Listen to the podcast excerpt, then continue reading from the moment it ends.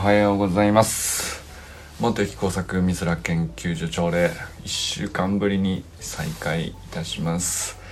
今日は令和5年2月7日ですかね。合ってる。えー、砂塚森忠さんおはようございます。森本あかねさん全くんおはようございます。山本健太さんおはようございます。清水信之さんおはようございます。寺石ゆかさんおはようございます。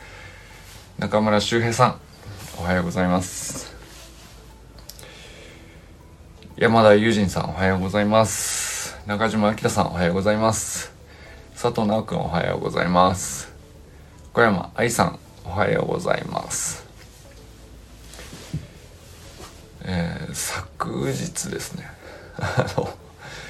夜会をちょっとやってみましたが非常に楽しかったですね。あの初めてあの Facebook ライブのなんだねメンバー複数入って対談する機能をちょっと使ってみたんですけど昨日4人同時に入れてで累積5人かな周平さんいらっしゃって中明さんいらっしゃって直くん来て。で一回、えー、会社からうんと小山愛さんが途中ちょっと入ってくださって。やってみるもんですね。そしてこれなんていうか前からほんとずっと長らく機能としてはあるわけですけどなかなか使えてなかったんですよねでもやっとできるようになってまあだから機能だけあってもその機能を生かすシチュエーションというか、まあ、いろんな条件があるんですよね多分ね。まあ、人が複数つながってるだけでも多分ねああはならないんでしょうしねなんていうかあの場に来て話してみたいなんてお互い全員が同じ温度感で思っていないとっていう成立条件まあまあハードル高いのかもしれないですね。いやでまあ要するにそれがこう昨日やっとなんていうか成立したってことなんでしょうね。だってそのまあ温度感だけあっても気持ちだけあってもたまたまその時間にちょっと出れませんってこともあるし、えー、まあユージンさんもねコメント欄ですごい 盛り上げてくださいましたけど。いやでもなんだろうな何を話したわけじゃないじゃんその 無差別にどうでもいい大喜利を。1時間やってたっていうね。なんですけどめちゃくちゃ楽しかったですね。なんだろう。こんなに楽しくなるもんかというね。ああかねさんおはようございます。いやあのあかねさんからもねあの優しいメッセージをいただきまして。本当にありがとうございます。まあでもね1週間あのお休みいただきましたけどなんだかんだ言ってね割と皆さんサロンナイトを盛り上げてくださったのもあってでなんかそうですね。割とサロンの中に自分がいる感じにはなっててそのお休みしてるっていう感じには僕の中ではなんなかったんですけどまあ単純にねこのライブ配信っていうのだけちょっと止めてはいたんですけど。でもなんかあのー、それこそねうんまあいろいろお葬式とかっていうと感じることありますけど、まあ、ご親戚といろいろ久しぶりにお話ししてうん思ったのはあのサロンメンバーがもう完全にこう自分の中で、えー何て言うか血縁関係に近いしぐらいの非常に近い存在としてですね 感じてるなっていうのをこう間近で比較するわけですよ。もう実本当の血縁関係ね。とご親ご親血縁っていうのかな。まあまあそうかな。あの妻のご親戚があほとんどですけど。まあでもねその前には、えっと、僕の母方のおばあちゃんですね。まあそちらもですね納骨とかあったりして、まあ、年末にいなくなってたんですけどまあそれもこういろいろ含めちょっとなんかあのまあ親戚、に会う機会があってで、まあ、確かに親戚同士って本当になんかどんだけ久しぶりであっても大切に思えるっていうこと自体はねなんかもう理由のないものがあるというか。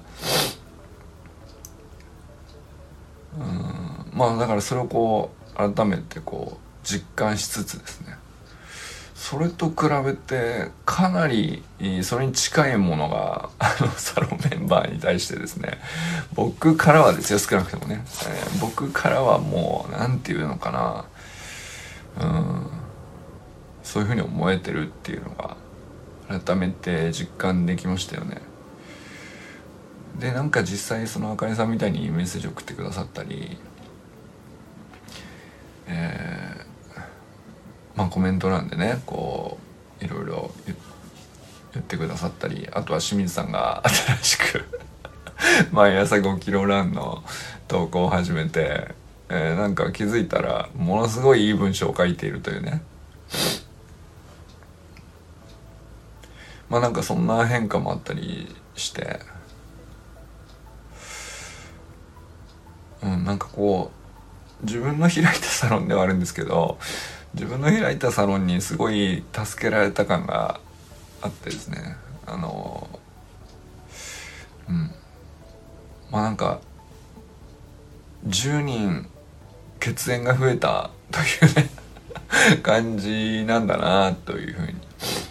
あのあえてお休みしてた1週間にいろいろ思いましたね。でまあお葬式自体に関してもいろいろなんだろうな。あのまあ機会があったらまたシェアしたいなと思うこともありましたうんあでも一通りねあのなんだかんだと1週間ぐらい妻の方はやっぱりどうしても届けるとかあの選ぶとかなんていうか忙しいわけじゃないけどもやっぱり、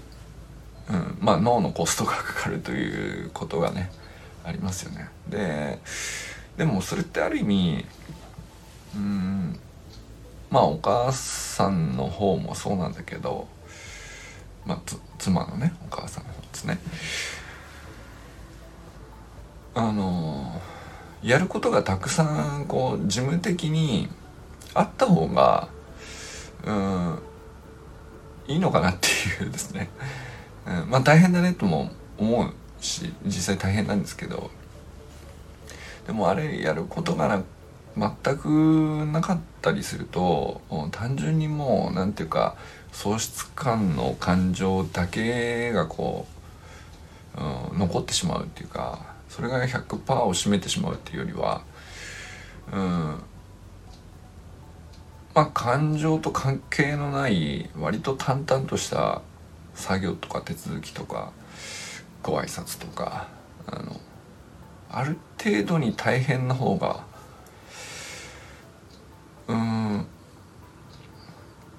お互いねなんかその手伝う側もさ手伝う余白ができますし手伝う理由ができるしかける言葉が見つかりやすいし、うん、っていう感じがしました。なんかね。あとはその年末に僕の母方の方のおばあちゃんも亡くなっててまあ納骨があってっていうそれとも、まあ、ちょっと重なってたんですよね。まあ、それちょっとあんまり言ってなかったんですけどでそれも含めて思ったのはですねえー、もうみんな何ていうか例えばさお葬式とかって本当もう何ていうのこうするものっていうのが割とはっきりしていることだと思うんですよ。何て言うんですかね。いわゆる常識であるとか慣習であるとか。うん。まあ礼儀なのかもしれませんし。であんまりそのそれ以外のものが入り込む余地は基本的にないものではあるんですけども。ただなんかさすがにうんもうみんな正解が誰もわからないっていう状態になっている中でお葬式はもうそれを免れていなくてですね。あのまあね一時期はさあのそれこそなんだね死に目に会えないみたいなさことすらあったわけですよね。病室にすら入れないとかさ。あのまあ結果そういうことは緩和されて、まあ、3年も経ってるんで。でまあ徐々にこう元の形式を取り戻してはいたんですけどただそうは言っても正解はわからない状態に全員がいるっていうことはねなんかあってそうするとあの迷いが増えて大変なんじゃないかなって思うじゃないですか。ですけど意外となんていうかみんな逆に、えー、まあどうせお互いみんなその正解を知らない中なんだから逆にまっすぐもう思う通りにやるしかないよねっていう割と吹っ切れた感じがなんか2回ともそういう風な感じに思いましたね。なんか緊張感変な緊張感とか硬さとかがなくてなんかまっすぐうん個人とのお別れっていうことだけになんかあの率直にこう感じることだけをこう表明するというかそれがなんかむしろできてたように思いました僕はね。まあ僕だけじゃないなと思ったし、えー、なんか集まられている参列されている方まあもちろんご親族だけではないんですけれどもなんだろうねあのまあなんかむしろこの形の方がいいんじゃないかなっていうぐらいちょっとフラットに感じましたね。あの力が抜けていてゆっくりお別れすることに向き合えるっていう感じがしましたね。はい。まあそんな感じで割とうんと1週間空けましたけどあの気持ち的には割とこうフラットなまま過ごしていたと思います。なので、まあ、昨日ね その久しぶりに夜会という形で、えー、小山愛さんと奈くんとあきらさんと周平さんとでコメント欄に友人さん来てみんなでちょっとワイワイしましたけどなんていうか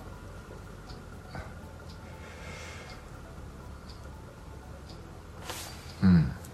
あのままた改めてねなんていうかこの家族みんなで あの笑顔を増やすための何か一工夫っていう研究所にしていけたらいいかなっていうふうにね思いましたね。はい、そして、えー、まああの昨日もちょっと話したんですけど京都大階段駆け上がり大会。えー、無事ですね参加抽選の結果チームとしてですね参加が認められましてあかねさんと僕と周平さんで でまああとはねあの昔走りの学校にいらっしゃった黒川さんっていう方なんですけど、まあ、その4人で、えー、参加することになりましてであきらさんもなんか当日応援に来てくださるとかいうことで、まあ、なかなか楽しい一日になりそうだなと。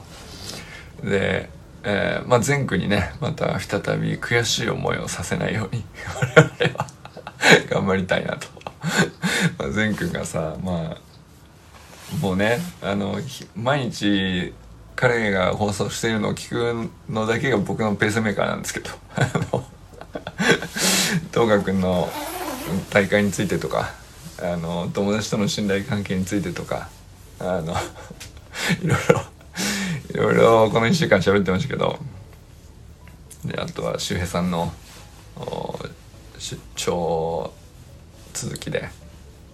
えー、ねお仕事続きで大変だなと思いましたけど。でもなんかあの昨日ライブ配信で一緒にね対談形式になってお顔を拝見しましたけど。なんかあの肌ツヤいいねこの人はと思って。あ元気そうだなと思って。なんかもうすでに飲んでますけどみたいな感じでこう空になったさ 空になったお酒をこうやってましたけど。あでもまあほどほどになんていうか飲まれずに飲みすぎずにたしなんで。でまあ一日元気に働いて。なんかその顔の表情がこう疲れがないっていうか疲れまあ疲れはあるんでしょうけどはなんかとてもお元気そうで。あのあとはね怪我せずに25日を迎えるだけですね。まあそんなこんなでしたけども。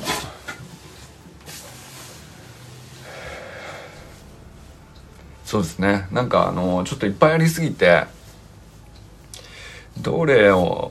話したいかがちょっとパッと思いつかないんだけどえっ、ー、とあかねさんがさ「わがままあかねのアフタヌーンティーめちゃくちゃいいよね」っていう話をね僕は昨日あきらさんとしおりさんとさなんであんなにいいんだろうみたいな。めちゃくちゃいいよねみたいなその目を閉じて噛みしめて聞いてますよみたいな。そのなんであんなにいいのかを結局昨日分からなかったんだけど。まあその中であの岸田総理のねえっ、ー、となんだっけ学び直しでしたっけ育休中の学び直しの話題かなんかで僕ちょっと全然知らなかったんですけどあかねさんがあのそういえば自分と重なるという話ででそれをねあの後押しするような政策をやるんだっていう発表があったとのことで。あであかねさんはまあまあ自分もそういうふうに育休中に保育士の資格も取り、えー、いろいろ自分と重なるということであ素晴らしいって思われた方なんですよね。で一方ではなんか育休中にそんな暇があるわけないだろうみたいなあの意見もあってっていう、うん、まあなるほど。それで、えー、盛り上が話が盛り上がっているというお話を聞きしてですね。確かにと。あの選択肢が増えたっていう話に対してこうせよという命令に受け取ってしまうっていうコミュニケーションミスですよねあれはね。多分ね結局。なんあれなんで起こるんですかね。うん仕方ないことなのかな。まあでもうんもうそれを織り込み済みで選択肢を増やすということはやっぱりそっちの方がより優しい未来だよねっていう信じてないと炎上するって分かってて言うしかないっていうことなのかもしれないですよ。分かんない。言い方があったのかもしれないしタイミングだったのかもしれないし、えー、もう何て言うのかなうんとにかくどんないいこと言ってもの叩かれてしまうっていうあのフェーズに入っちゃうこともあるよね。あのそういう場合もあるし。だからまあそれは結局実際ねそのどういうふうな制度になるのかとか分かんないので、まあ、なってみないと分からないとは思いますけど。うんまあ、実際その政策として制度として、えー、どのぐらいのものになるのかっていうのは分かんないですけどでそれに対してだってさ「あおはようございます周平さん」昨日ありがとうございました あのまあ完璧な制度なんてないからさ。でまあやってみてうまくいかなかったらねそれこそ損切りでまたこうやめるっていうことだって選択肢にあるわけで。でそれに対してなんだろうなあのまあ批判はあまあしょうがないですね あの何でもかんでも肯定するのが全部正しいっていうのも違うんでしょうし、うん、まあ批判する自由はありますよね。えー、まあ批判と否定と押し付けと、うん、強制とこれなんかその本当は違いがあることなんだけど混ざっちゃうんだよね。あの昨日奈くんがさあのスタイフの配信でアンアンガーマネジメントもちょっと学んでみたいみたいなこと言ってましたけど要するに学ばないと制御できないほど割と僕らそういうのうん普段穏やかな人であっても怒りの感情ゼロって人はいないはずでで制御は思いのほか難しいことなんですよね。うん、でたまたまその今目の前にある事象に対してはあの怒りが発動せずに、えー、コントロールできてるかのように僕ら思ってますけどたまたま自分の怒りのツボをつくようなことが目の前になくて、えー、まあ例えばあどこかで炎上してるようなことに対しても自分に対しては特にたまたまスイッチが入らなかっただけのことかもしれないじゃないですか。コントロールできてるのかどうかはその必ずしも定かじゃないなと思って、うん、でもそうじゃないなんかたまたま自分の怒りのツボをついてくるようなことがあったらあのその時に初めて、えー、それを客観視したりメタ認知したりして、えー、マネジメントできて初めてアンガーマネジメントだと思うんですけど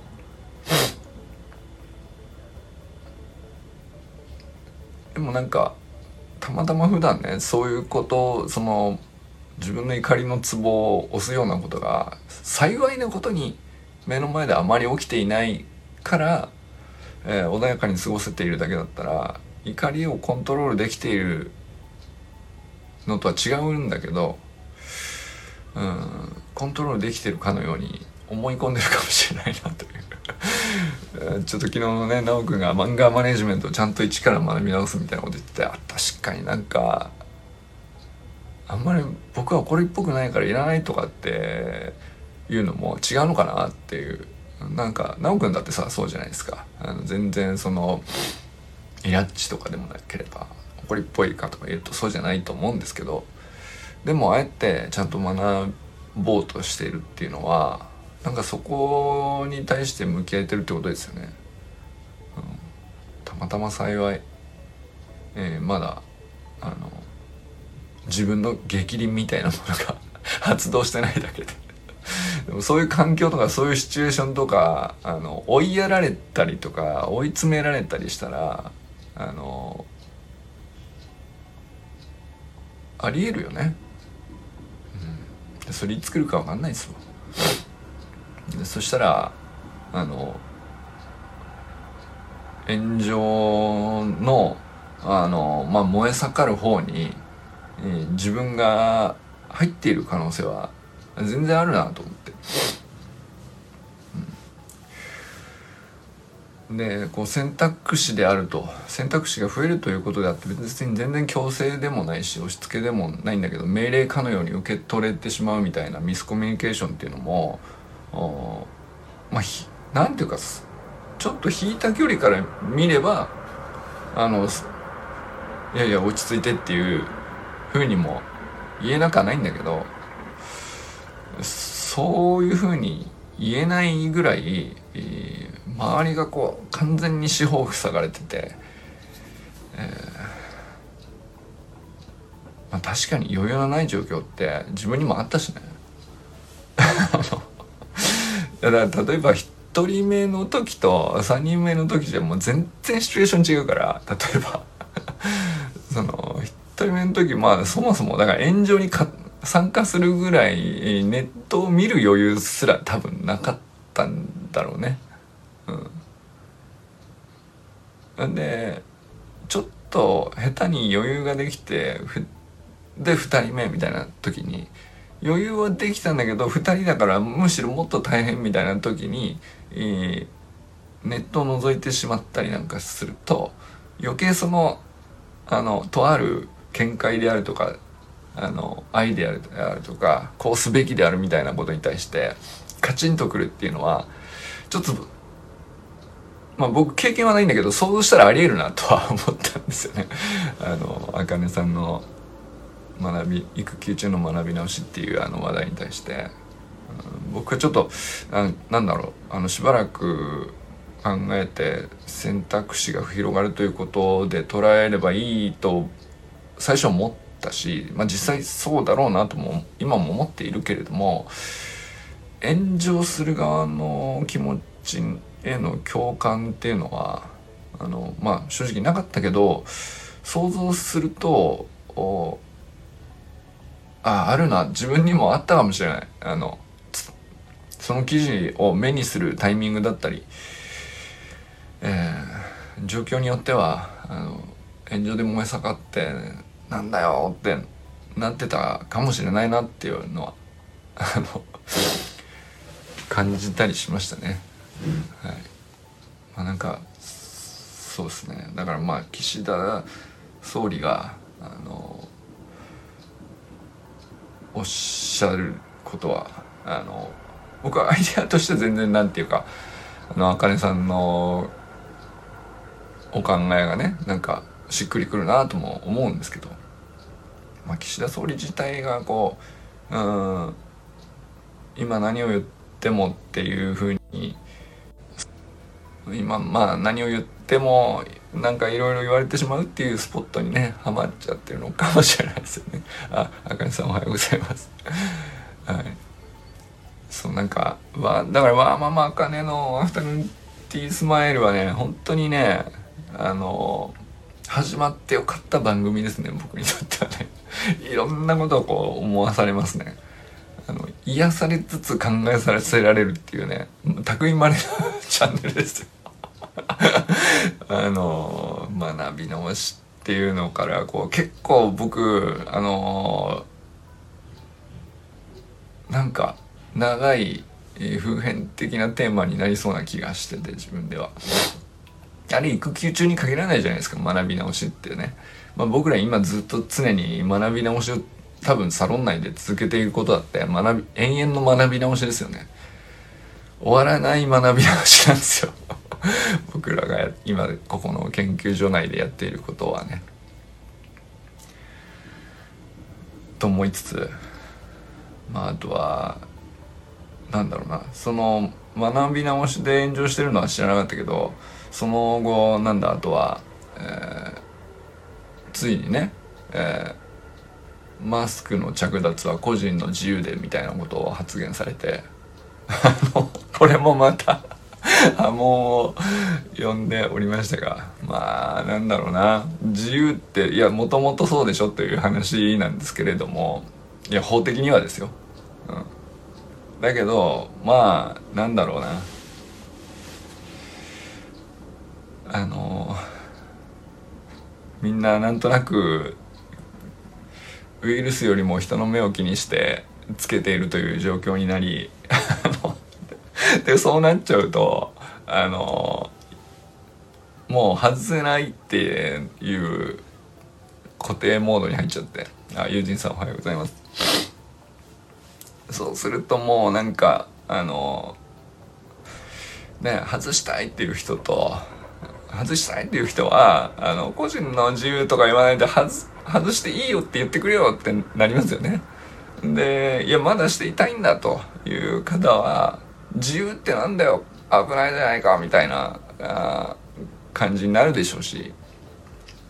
これどういったもんですかね。で総理があ何と言っても多分燃えたと思うんですよ結局。あれなんなんですけどそれこそ先週ですよね。1月27とかに発表されてたと思うんですけど。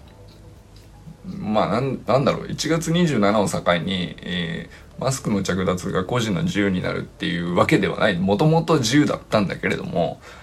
あの それをそれをねどこかで言わざるを得ないから言ったところ結局燃え盛るというですね。いやなんかあの上に立つって大変なことですよね。うん。もう燃え盛るとしてもその火をねあの燃え上がる炎に焼き尽くされることをね覚悟でね立っていなければいけないわけでどうぞ燃やしてくださいという感じで立たなきゃいけないわけでいやなんか本当にそれはねあのでも逆になんていうかあれを見ちゃうとリーダーになりたくないって思っちゃうかもしれないなとも思ったり。うん。あの難しいですね。リーダーって何なのっていうのがそれもだからあれまあお葬式の時もそう思ったんだけどあの正解がなくなったなっていう。あれほどこう正解というかこうするものとか慣習とか習慣とか礼儀とかカッチカチになっているものであっても正解がまるでなくなってしまっていたのを目の当たりにしてきたわけですけど。もうもうだからあのリーダーって何なのとかもう全てに対して正解がなくなっているので。あのまあななんていうかうん。燃えてしまう場所にたまたま自分が立つっていうのはねもうロシアンルーレットじゃないですけどあの黙ってても安全とは言えないしじゃあ何か言ったら守れるかっつったらそれも安全とは言えない。だから安全安心はもうどこにもなくてですね。ただ自由があるっていうね。で、えー、本当は自由なんだけどまあ全てにおいてねなんていうか割とこう価値観とか主張とか、えー、ねなんか行動に関しても基本的に僕らすごく自由だと思うんですけどそれもマスクつけるつけないとかの自由とかだけじゃなくてさ本当は全部自由なわけですけどなぜかあの自由じゃなく感じるという、うん、で感じてるのは自分ですよね。で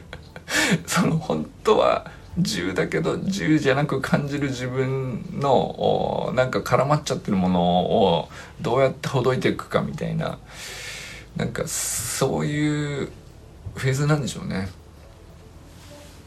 でまあだからその一人じゃもう結局ほどけそうもないので、えー、まあ本当に安心できる仲間をこう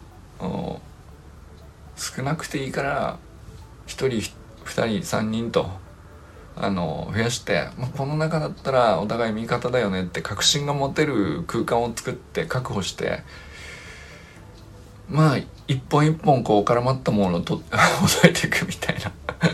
ことをねなんかやっていくとまあ結果あの本当に必要な学び直しっていうのがあのできるのかもしれないなと。思ったりしましたね。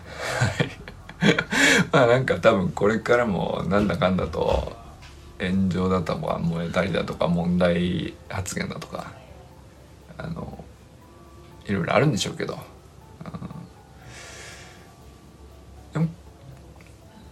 そのためにやっぱりそれは全て学び直しのネタなネタというかテーマですね、まあ、ネタって言ったら軽くなっちゃうかもしれないけどこれってなんだろうなっていうテーマの一つとして捉えるとまああの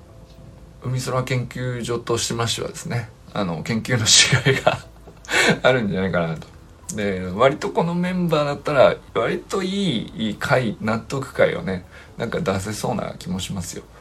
あのそれぞれなんかメンバーそれぞれがあの違う回を出してもお互いなんていうか尊重できると思いますし。それもいいねそれも選択肢ですねと。いうのをこうなんかあの陳列できるような感じになるといいかなと思ったりしております。ということで今日は皆さん誰と笑いますでしょうか。昨日は本当に楽しかったです。ありがとうございました。そして今日もね良き一日をお過ごしくださいませ。じゃあね。ゆうちんさんありがとうございます。